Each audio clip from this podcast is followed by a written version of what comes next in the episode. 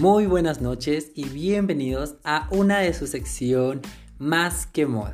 Este es el primer segmento y el primer programa que he creado para ustedes con la finalidad de poder hablar de temas relacionados a esto que tanto nos encanta, que es la moda. Y sobre todo conmigo, André Palomino, asesor de moda, fashion blogger, personal shopper y toda la información que yo les puedo regalar a ustedes la van a encontrar en este podcast. Así que no lo pienses más, te invito a que te relajes, a que tomes tu agüita, a que te eches en tu cama y que junto a mí descubras un poco de información relevante y de valor acerca de la industria de la moda y de todo esto acerca de la imagen personal y de lo que más nos importa, cómo resaltar nuestros atributos y vernos siempre bien.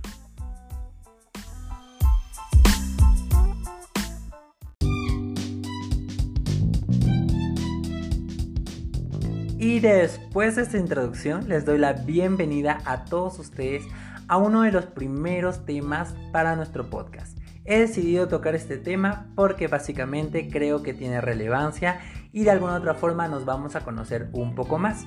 Como ustedes ya habrán visto en mis redes sociales y si no lo has visto te invito a que vayas ahora mismo a mi Instagram, me encuentras como arroba André Palomino.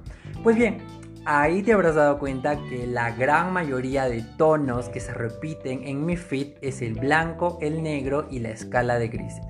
Hoy me voy a detener y voy a poner un paréntesis en el color negro. Y ya seguramente ustedes estarán preguntando, ok André, pero ¿es realmente el negro un color? ¿Qué piensan ustedes? Y yo sé que esta pregunta es muy frecuente. Mucha gente está totalmente convencida de que el negro no es un color. Y ya va, pero ¿realmente saben por qué el negro no es un color? Muy bien, aunque muchos de ustedes lo nieguen, para muchas personas es sin duda el negro un gran armamento de simbolismo. Lo usamos probablemente cuando queremos vernos más delgados, más altos. Tiene una connotación muy, subjetiva y estoy seguro que no lo podríamos comparar a diferencia de otros colores. Pues bien, voy a remontarme a unos años más atrás para poder entender esta definición y llegamos a la época del impresionismo. El impresionismo es una corriente pictórica que nunca, nunca reconoció el negro como un color. Entonces ya más o menos desde ese año podemos ver la influencia de esta, de esta definición. Más o menos por el año de 1870 fue muy popular esta corriente. Y aún hoy en día podemos ver que el espectador común considera que los cuadros impresionistas son como la culminación de la belleza pictórica. Básicamente el impresionismo tenía un único tema, el color, ¿no? Y lo representaba en diferentes temáticas como paisajes hermosos, como flores hermosas, mujeres hermosas y en general el mensaje era muy colorido. Pero un único propósito era lograr el efecto en los colores. Cuando el impresionismo se convirtió en una corriente artística, ya podíamos ver esa influencia del color. El mundo estaba fascinado con la fotografía para aquel entonces y se pensaba que el final de la pintura ya estaba cerca, debido a que la fotografía estaba tomando predominancia y estaba relegando a los pintores. Es así que la fotografía podía tener o era más barata en aquel entonces que los cuadros y aún no existía la fotografía en color. Si bien es cierto, la fotografía en blanco y negro tenía predominancia, había muchas personas que podrían colorear estas fotografías. Sin embargo, hasta ese entonces los pintores podían digamos como que darle cierto color a esa, fotografía pero ya el precio de la pintura o de ese o de ese color que podían ponerle iba a disminuir en gran manera básicamente no era rentable ya eh, para esto se estaba viendo que la industria de la pintura iba a decaer en una gran problemática ¿Ok? Bien, pasemos. El impresionismo eh, reaccionó frente a la fotografía, permitiéndole a los, a los pintores hacer que la fotografía, mm, digamos como que a darle un valor agregado de lo que no se podía hacer con la fotografía. Entonces los pintores ya no se estaban limitando a simplemente reproducir los colores en las cosas, sino que habían creado un efecto más puro, más intenso en los colores, ¿no? La pintura impresionista ya te mostraba una luz más blanca de día, eh, una descomposición más más, eh, digamos, como que mejor elaborada, mejor trabajada, y como a través de un prisma, como si estaríamos viendo un arco iris, por ejemplo, ¿no? Eh, y con una multitud de manchas de distintos colores, se podría conseguir que esta impresión al final, en este cuadro, se podría, se podría entender como una invasión de luz o algo así. Entonces, la suma de todos los colores hoy en día los entendemos como un arco iris, ¿no? Pero la suma de todos estos colores dan blanco. Y el negro, en contraproducencia de esto, sería la ausencia de estos colores. Por eso es que se decidió que el negro aquel entonces no sería un color en sí.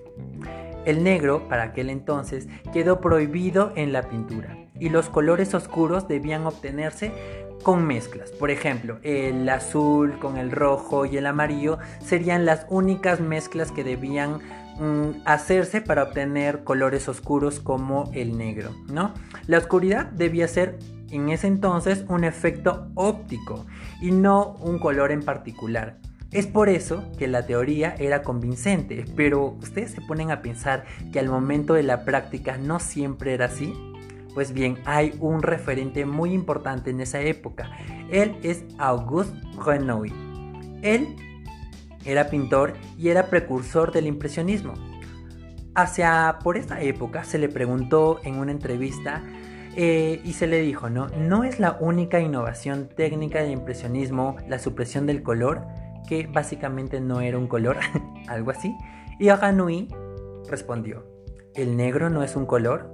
¿Cómo puede usted pensar eso? Él dijo, el negro es el rey de los colores. Yo siempre he aborrecido el azul de Prusia. He intentado sustituir el negro por una mezcla de rojo y azul, pero usando el azul cobalto o ultramarino, y al final volvía al negro marfil. Renoir había llamado al negro el rey de los colores para aquel entonces. Y es así como podemos entender que uno de los más grandes precursores de esta tendencia pictórica mostraba que no necesariamente el negro tenía que ser vetado de esta corriente. Ya más adelante, conociendo un poco más sobre otros grandes representantes, hablamos sobre Van Gogh, ¿no? El pintor que superó el vacío de contenido del impresionismo y que está considerado como uno de los primeros expresionistas. Tenía el mismo problema también con el negro, por supuesto.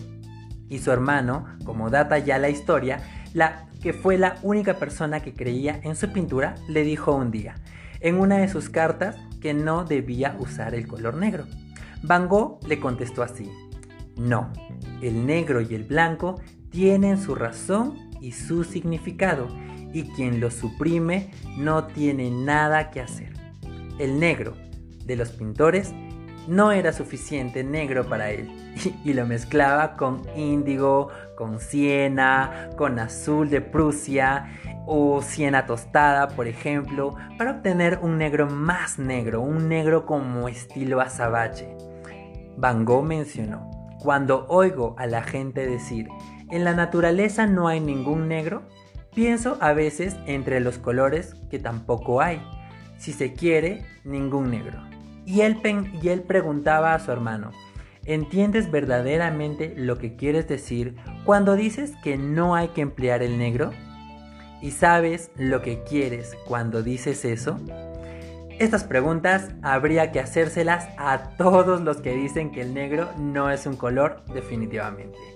Yo pienso que hasta cierto punto este pequeño tema te puede servir para entender cómo podemos utilizar los colores a nuestro, a nuestro favor. Y yo hago la pregunta, ¿no? ¿Es el negro ahora para ti un color? La respuesta quede en ti. Me gustaría por favor ver y escuchar tu respuesta, probablemente en los comentarios, y si no, puedes escribirme un mensaje a través de mis redes sociales. En cualquier red social me encuentras como André Palomino. Ha sido un enorme gusto poder compartir un poco de información relevante contigo y si te ha gustado o quieres darme ideas de un nuevo tema, pues acá abajo te dejo el enlace para que puedas escribirme. Ha sido un gusto, te deseo buenas noches y espero reunirnos muy pronto en un siguiente podcast.